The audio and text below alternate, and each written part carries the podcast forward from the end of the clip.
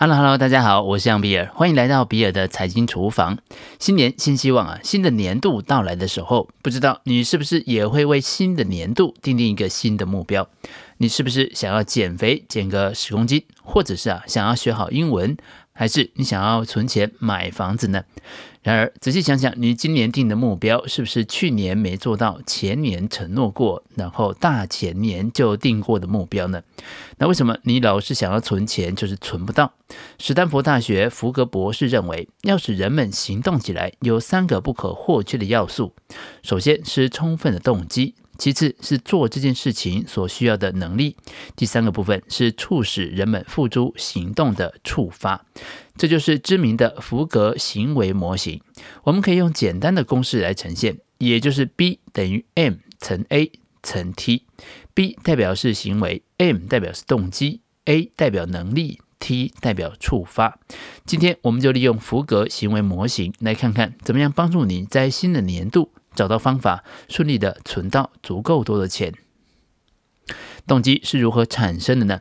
或许你会觉得应该是理性分析出来的，是因为我们阅读了很多的文章，同时也搜集了很多的资讯，然后经过逻辑思考得出一个结论。但是这个时候你就会觉得奇怪啊。每年你都看了很多书，做了很多功课，下定决心要存钱，那为什么都会半途而废呢？其实啊，这个时候啊，就让我们坦诚的面对自己吧。我们自己做决策的时候，并不是完全理性分析得来的，而是大多数被情感所驱动。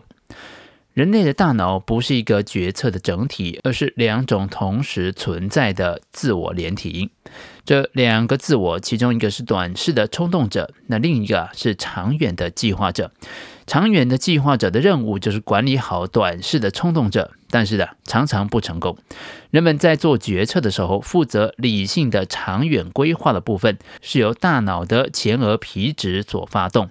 前额皮质属于人类大脑相对现代的结构，它负责抽象思维和解决复杂的问题。冲动决策的部分由大脑的边缘系统发起，它又被称为蜥蜴脑。主要负责控制人类对危险、性行为以及其他跟生存密切相关的活动。前额皮质明白，今天如果你疯狂的消费，会导致一个月以后付不出账单。但是蜥蜴脑则完全不会考虑未来的后果，因为蜥蜴脑在进化上就是专门负责处理眼前的危机。在决策中，蜥蜴脑总是可以完胜前额皮质。因为当人们看到自己想要的东西的时候，蜥蜴脑会立刻启动，释放多种神经递质，比如说刺激冲动的去甲肾上腺素，以及产生快感的多巴胺，促使我们快速的行动。这种不自主的思考就是我们的直觉，有时候也被称为是内心的声音。也因此，我们想要存钱的动机无时无刻都会受到蜥蜴脑的挑战。这也就是为什么你应该先付钱给自己，也就是当薪水入账的同时，就直接扣走一部分存起来的原因。不能等着自己有剩钱的时候才去存钱。接着，我们谈谈能力。福格建议，为了增加用户实施某个行为的可能性，我们要先弄清楚是什么原因阻碍了用户完成这个活动。举例来说，当商品降价的时候，人们购买的数量就会增加。这个是经济学大家都知道的一个基本概念。借助福格模型来表达这个概念，那也就是啊，降价有助于提升人们购买商品的能力。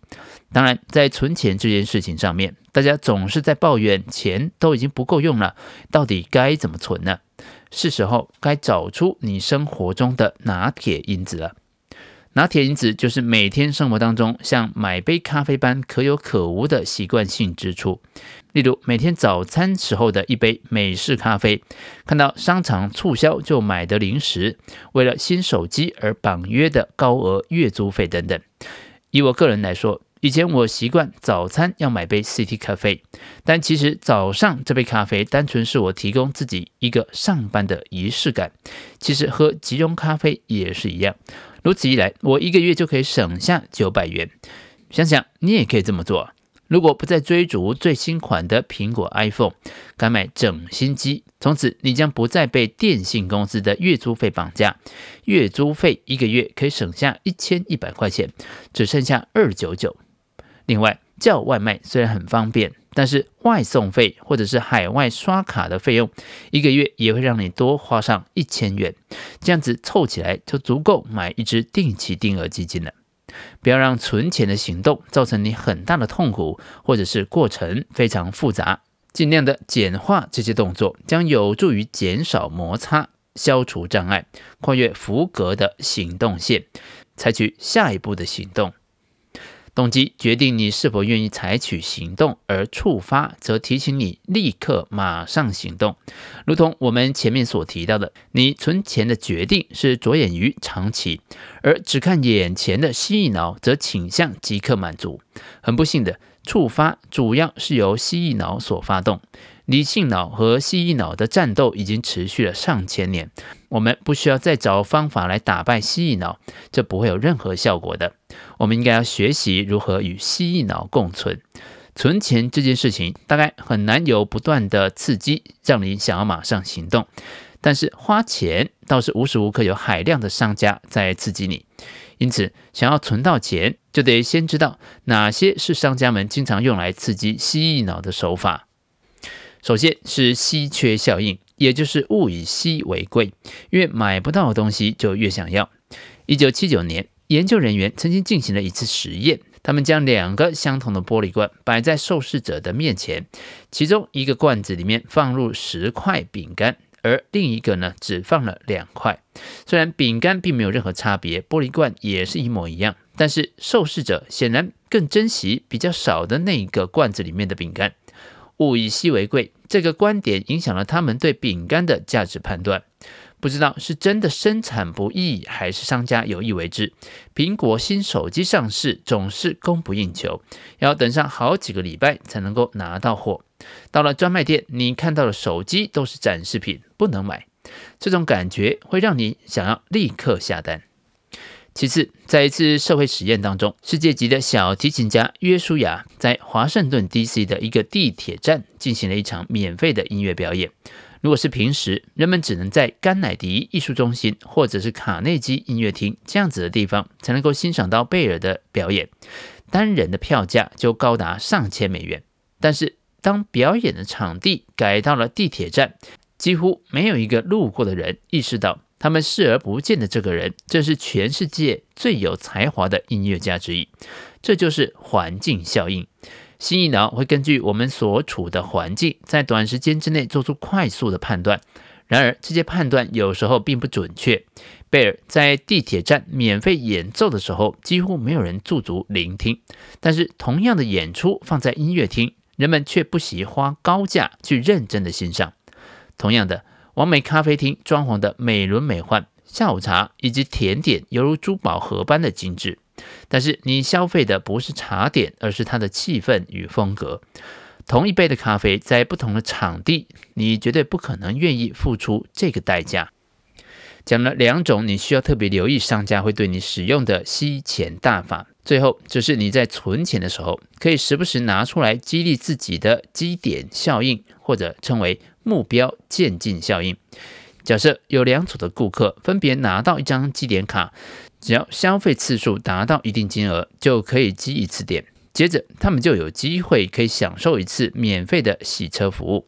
第一组的顾客拿到的是一张空的卡片。要求必须要消费满八次才会赠送一次免费的洗车。第二组的顾客拿到的卡片则略有不同，消费者需要消费满十次才能享受一次免费的洗车。只不过这张卡片上面已经有两次的消费记录，这也就表示两组消费者都是消费八次才能够获得奖励。然而结果显示，第二组的顾客，也就是卡片上已经有免费两点的顾客，完成这八次的消费的人数。比第一组要高出了百分之八十二。这个研究证实目标渐进效应的存在。当人们认为自己距离目标越来越近的时候，完成任务的动机也就会更加强烈。举例来说，上一季我为自己设定了一个制作一百五十五集节目的目标之后，我并不是盯着一百五十五集这个数字，而是想象有一个进度条，我先专注在十个百分点的达成率。也就是做到十五级，然后是百分之三十、百分之五十。每一段时间，我就拿计算机来算一下我的进度条到哪里了，还可以自己想象有个动画，然后这个数字还会跑。如此一来，就能够更激励我继续往前走。总结一下，要敦促我们存到钱，动机、能力、触发三者缺一不可。然而，理性脑要我们多存钱，而蜥蜴脑却要我们赶快享受。因此，了解这些因素彼此作用的原理之后，你应该能更好地完成你的目标。你也正在订定新年新愿望吧？你自己的愿望是什么呢？